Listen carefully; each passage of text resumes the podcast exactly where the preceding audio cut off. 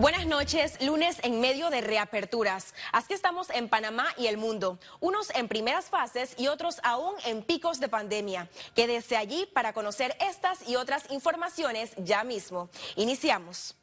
La reapertura de las próximas fases dependerá del porcentaje de contagios. A continuación, detalles de las autoridades para entonces poder ir avanzando. En entrevista virtual, el viceministro de Comercio Exterior, Juan Carlos Sosa, explicó que cada dos semanas evaluarán la situación de salud para la reapertura del siguiente bloque. Mientras esa relación de porcentaje de, de contagio se mantenga por debajo de uno y no hay una saturación en el sistema de salud, específicamente en, en camas de cuidados intensivos, se puede entonces ir viendo la reapertura de los siguientes bloques que se estará evaluando en aproximadamente cada dos semanas. Se, haría una evaluación antes de moverse a un bloque. Por eso es que realmente no se dan fechas específicas, porque todo dependerá de estos parámetros que dicta el Ministerio de Salud.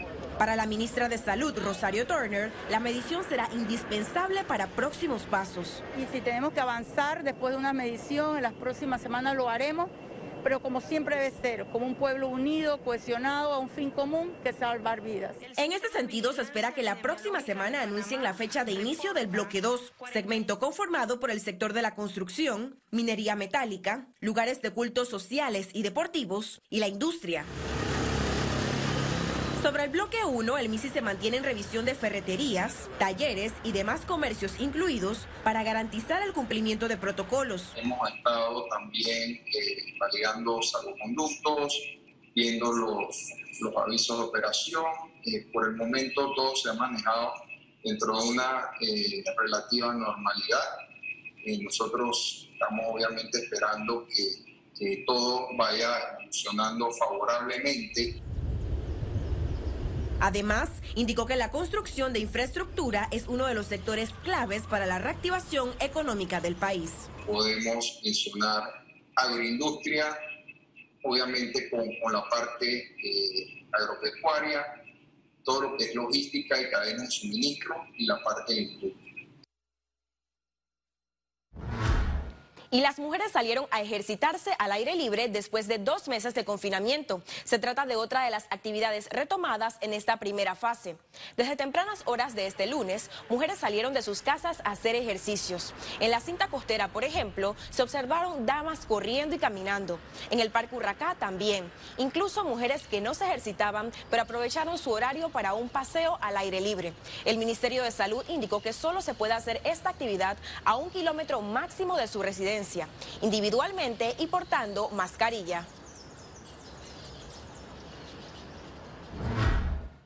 Los diferentes cultos religiosos se preparan con protocolos sanitarios para reabrir, pues forman parte de las actividades de la fase 2 del proceso de reapertura. Monseñor José Domingo Ulloa informó que las Eucaristías tendrán cambios para adecuarse a la nueva normalidad. Escuchen. Masivamente no pueden.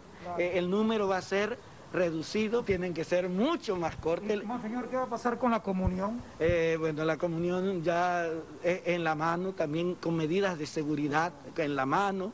Eh, y, esto yo creo que ya ahí en este pequeño borrador vamos a estar indicando y dando respuesta a todas esas interrogantes que sé que mucha gente. El ministro Rafael Sabonge justificó el rechazo de la donación para construcción de un hospital para pacientes de coronavirus en Amador, en entrevista que dio a Telemetro Reporta. Una cosa no tiene que ver con la otra. Eh, es decir, el, hospital que se decidió construir en Albrook se decidió construir para atender a pacientes críticos por coronavirus. De esta manera, el ministro de Obras Públicas defendió la construcción del hospital modular con 100 camas, superior a los 12 millones de dólares y que por ahora no está en función. Según Sabonge, la donación de la empresa China Construction America llegó cuando el hospital del gobierno registraba un 30% de avance. Fue em, conceptualizado precisamente por las proyecciones que había en ese momento, que eran unas proyecciones desoladoras, eran unas proyecciones que ponían a esta enfermedad a principios de mayo, en el mejor de los casos con 24 mil pacientes, en el peor de los casos con 122 mil pacientes. La donación de la empresa china consistía en convertir temporalmente el centro de convenciones Amador en un hospital modular con más de 1.500 camas. La propuesta de lo que se eh, planteaba hacer en el centro de convenciones de Amador era habilitarlo para que fuera un hospital de nivel 1. Y como la propia eh, ministra en ese momento me lo dijo, pues esto, esto podría funcionar para tener a pacientes en observación. Sabonge es cuestionado por invitar a empresas de conocidos y con vínculos de funcionarios del gobierno para la construcción del hospital modular. Bueno, la construcción del hospital eh, fue adjudicada eh, a una empresa que dio la mejor propuesta en un comunicado, el Ministerio de Obras Públicas indicó que el hospital modular ya cuenta con los permisos de ocupación en medio de más de 9.500 casos de coronavirus. Félix Antonio Chávez, Econius. Continuamos y el abogado Ernesto Cedeño pidió a través de una nota al procurador de la Administración, Rigoberto González, que investigue por qué el gobierno rechazó la donación para la construcción de un hospital modular con más de mil camas. Si en efecto hubo donación, ¿por qué fue rechazada la donación? Si los reparos que estableció el MISA podían ser solventados o no, si esa donación proyectada, proyectada se considera contrario al interés público eh, y el orden social, si el hospital modular que se determinó hacer y que en efecto hizo el Estado panameño se ajustaron, los, se honraron los principios de transparencia y de prevención El Ministerio de Salud, a través de un comunicado, informó que se prepara una nueva medición de los parámetros epidemiológicos para establecer la fecha de apertura de la segunda fase. Las autoridades reiteraron las medidas sanitarias. Entre tanto, Panamá se acerca rápidamente a los 10.000 casos de coronavirus. Repasemos las cifras.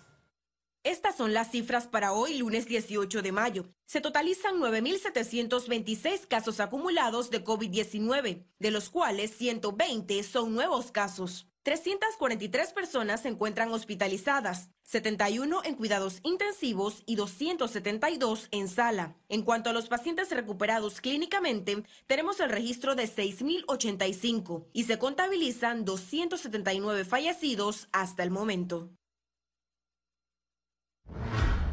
Los pacientes con enfermedades renales temen contagiarse del COVID-19 tras los 15 casos de coronavirus registrados en las salas de hemodiálisis de la Caja de Seguro Social. El coronavirus en Panamá amenaza a la población más vulnerable con su contagio, dejando como saldo en las últimas semanas dos muertes de pacientes de hemodiálisis de la Caja de Seguro Social. Ellos han pedido que le eh, amplíen esa sala porque realmente se sienten como demasiadas personas allí y se supone que no debe haber hacinamiento. Igual con los turnos, porque lo que pasa es que hay turnos de madrugada y eso a ellos los tienen muy mal. Cifras de la institución revelan que de los pacientes infectados por coronavirus, cinco están en aislamiento domiciliario, siete se mantienen hospitalizados en sala y uno se encuentra recluido en la unidad de cuidados intensivos. Presten más atención en el sistema sanitario, que nosotros somos pacientes propensos a esta enfermedad y que nos ayuden, no solamente con el tema de la movilización, sino con ese hacinamiento que hay ahora mismo en hemodiálisis para que los pacientes puedan hacer su tratamiento sin riesgo. Las salas de hemodiálisis donde se detectaron los contagios fueron la Metro 1 de la Gran Estación de San Miguelito y la Metro 3 del Hospital Santo Tomás. Solo el hecho de estar recibiendo estos tratamientos de hemodiálisis ya es un riesgo que puede ser para ellos que entren en este grupo de casos que puedan ser moderados o puedan ser graves, pero sin embargo, si ven de los 15 pacientes, sí, dos, tenemos dos defunciones que se dieron, que murieron con o por COVID, o sea, esa es la parte que como país nos toca seguir haciendo las investigaciones, pero sin embargo, la mayoría de ellos evolucionó bien. La preocupación crece debido a que más de 2.000 pacientes acuden tres veces por semana para recibir tratamientos. Félix Antonio Chávez, Econius. Las finanzas de la Caja de Seguro Social se ha convertido en el tema país que más preocupa luego de la emergencia por el COVID-19. Conocer su estado financiero real y tomar acciones urgentes es una prioridad. Escuchemos. Los problemas de la Caja de Seguro Social se arrastran desde al menos hace 25 años. La situación se agrava al no conocerse los informes actuariales. Perdimos 10 años para poder hacer las evaluaciones que nos dijeran qué iba a pasar en el futuro.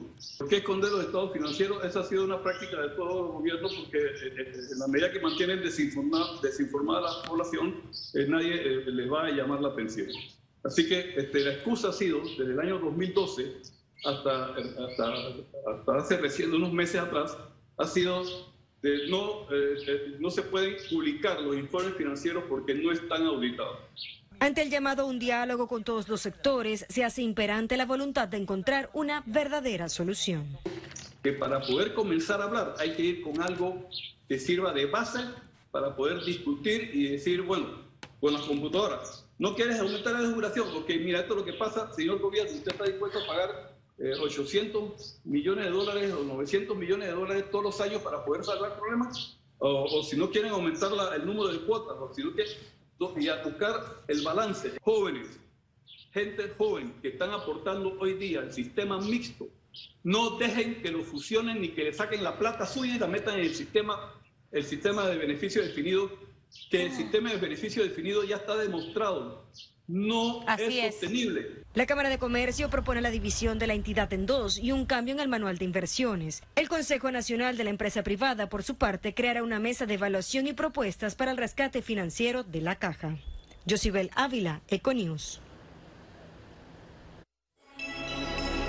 Economía.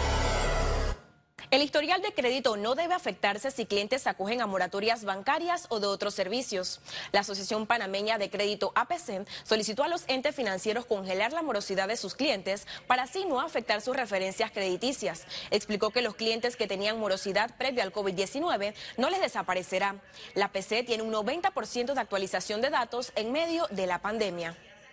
En el horario que le toca salir puede ir a verificar su historial de crédito. Entonces ahí, ahí si usted se verifica, y dice, por ejemplo, mira, no pagué y me salió morosidad, tengo que hacer un reclamo.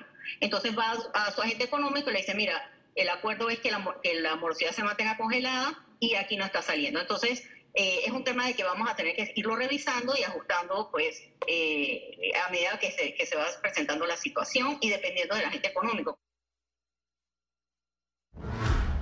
Las empresas deberán informar al Ministerio de Trabajo la reactivación gradual de los contratos laborales. Se trata de un listado con los datos personales de los trabajadores a reintegrar. Para ello, la empresa tendrá que completar el formulario digital de reactivación de contratos disponible en la página web de la institución www.mitradel.gov.pa. Además, informar a los trabajadores de su reintegro y dejar constancia de recepción de esta comunicación.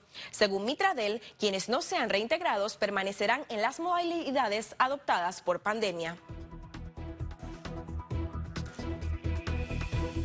Al regreso las notas internacionales y recuerde, si no tiene oportunidad de vernos en pantalla puede hacerlo en vivo desde su celular a través de una aplicación destinada a su comodidad, es Cable Onda Go. Solo descárguela y listo.